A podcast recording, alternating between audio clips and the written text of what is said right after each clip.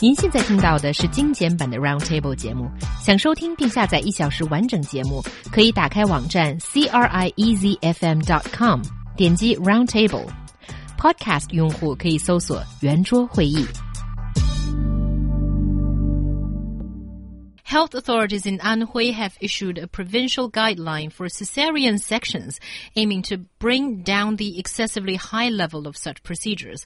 It is the first regulation of this kind. Now, how should we choose between natural birth and C-section? 近年来，选择剖宫产手术的产妇越来越多。近日呢，安徽省的卫计委推出了全国首个有关剖宫产手术的管理清单，非清单内的原则上拒绝执行剖宫产。那剖腹产和顺产，你更倾倾向于选 择哪一个呢？So do you think that there's a problem which uh, makes this regulation sort of necessary?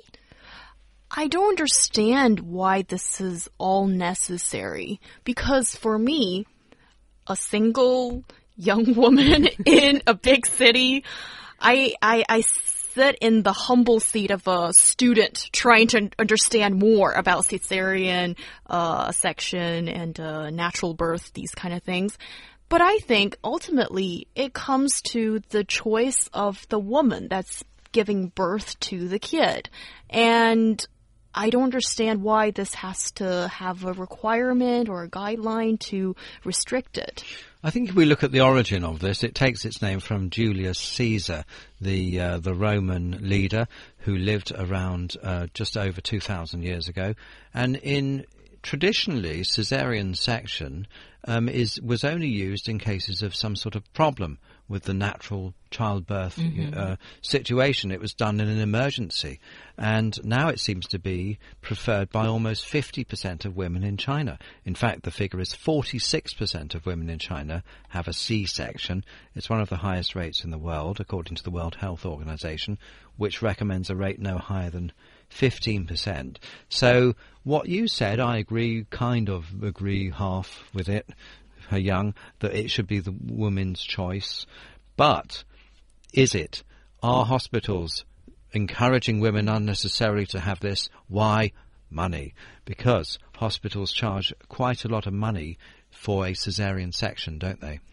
Well, I think the reason why people go for it, or these um, uh, pregnant ladies, they are um, opting for this, is it is sort of understood that either way doesn't really ma- uh, it, it doesn't make as big of a difference. The baby is going to be um, healthy either way, so it does. It's not a game changer, but it's the um, less less um, hurtful one. But are they talked into it by the hospitals? Not necessarily, right? Oh, Right. so yeah, far. I have to get into this discussion because as the only woman who have actually experienced a childbirth here, I, I know that the accusation is always made to hospitals uh, that they are persuading uh, pregnant ladies into doing it. But actually, I don't think so. From my own experiences and many experiences of people that I know that have had babies, doc- uh, uh, most doctors right now have the professionalism not to do that. In fact, hospitals are also under pressure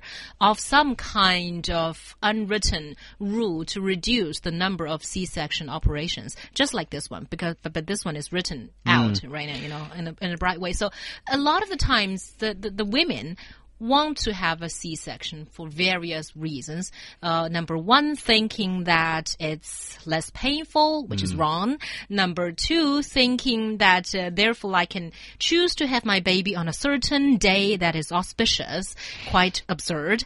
And there, there are some other concerns which sometimes they are afraid of a complexion during natural childbirth. So they think, well, why not just, you know, have it taken out of me? Yeah, I I must say, I think if, if I was a woman and a pregnant one at that, Okay. I think I'd definitely go for the C-section. What? Because What are you talking well, about? When you look at how big a baby is after it's been born, right, and Mm-hmm. then you think like where it where it came from. I mean, the the difference in size is. You know, I mean, imagine being stretched like that. It Oh must- my God, It, Mark. must really Don't hurt. Can't scare believe He it. Don't No, scare no, but, I mean, but but it must be it must really hurt.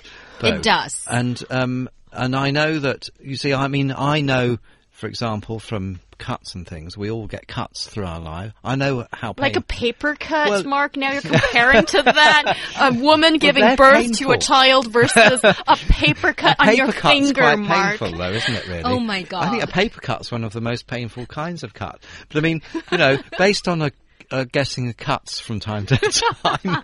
I'd rather have a bigger cut because I know what kind of pain that is. The thought of what women go f- through having a natural childbirth gives me nightmares at night, or, or would if I thought about it too Okay, much. I'm interested Your to body find out what just- Xiaohua experienced. If you're not, um, if you wouldn't mind sharing the feeling of it, because I heard from the only friend who's Mm. given birth to a child of mine in my friend circle, she said it felt like an axe sort of just cutting Well, wait you a minute. down look, there. Wait a minute. Look, I'm assuming Natural birth. No, can we compare it to something that we have experience of? Because I mean, I'll bet she'd never been cut with an axe. So we need Mm. to compare it with something that we have experienced. Xiaohua, Okay, can I say for for all the ladies, men, you guys don't experience this, you but don't have um, a clue. but for a, for a menses Neither do you. Okay. do you? I want to see what Xiaohua has to say here. All right, shall I? Yes, please. Okay, Please. so so for the women who sometimes experience pain during their monthly okay period, Oh, yeah. um, and it's, and it can be quite painful for some people, but try to enlarge that by ten to hundred times. But I can't relate. To, I can't relate to that though. For guys, I, I think there is nothing that can be of that pain that can be compared to like a cut or like a physical pain, like the tearing up of your flesh or something. It's a completely different feeling and also of a different level. And because it, it it's like the whole of your stomach is engrossed in this twisted and kind of pain and Oh, wow. that will that you think will never stop and that is going to last for about at least two hours uh, or even more. Wow. Mom, I love you. I love you so much for going through so much to bring me to this world. Although I didn't make that choice, but still, that kind of pain, it's, it's scary just to listen to it. And the worst thing out of the whole thing is ladies tend to think that C-section is the less painful way to go about it. But actually, after the operation, like right after you give birth, that part is not that painful apparently. Correct me if I'm wrong, Xiaohua. But it's when you like recover, like the first time when you're trying to pee or even to pass some gas. It's pain like hell. It's- Yes.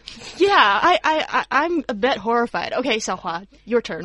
Definitely true what you just said because I've lived in the same uh, you know room as uh, as a lady who has just had a C-section and painful as it was for me to deliver the baby the natural way I ex- I saw her groan and moan for 3 days after giving birth while I was just you know jumping about Jumping about. well, no, wow. not not actually jumping, but, but- I was still. moving as usual. So there was no pain after the birth, almost no pain. But for her, it was like three horrible, horrible days, and she had to have people, you know, acting as her crutches every time she goes, you know, out of her And, bed. and and then if you compare what happens afterwards, she would have a scar for the rest Yes. of her life. exactly. But but women's bodies aren't the same shape after they've given birth naturally, are they?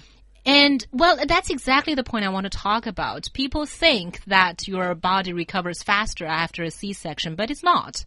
Actually, it- does not recover that fast. In fact, it recovers faster if you go through a natural birth. Of course, given that you exercise. Is it does it go back to how it was before though, or is it always a bit different Okay. when you've given birth? Well, in my own personal uh, story, people say that I'm slimmer after birth. Really? Slimmer I can show you photos Because before I gave birth. Xiaohua looks great no matter what. I couldn't Oh, tell so much. the difference. I mean, they whatever. weren't they weren't just saying you know slimmer after you gave birth compared to like three hours earlier. Oh, no, of. Mark. How harsh a sentence he just uttered. you.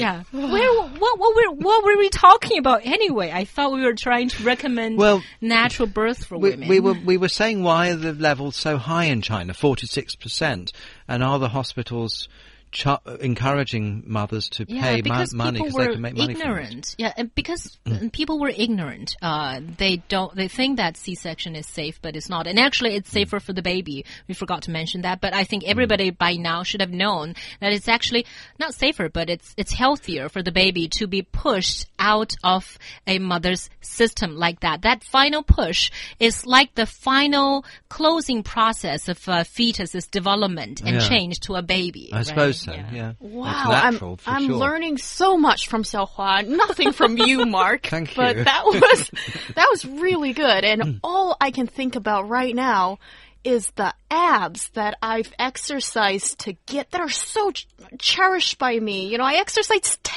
years to get them. And that will actually help you if you do carry a baby in the future someday. A- You'll find a in- in healthy the natural body birth. In the natural birth. It will help you a lot. You will explain, experience less pain and it will be a smoother delivery. Do they do they encourage, I mean, women before they get pregnant? Because I know that a lot of thought goes into it Uh-huh. in China. There's a lot, actually a lot of planning goes into it, change of diet and so forth.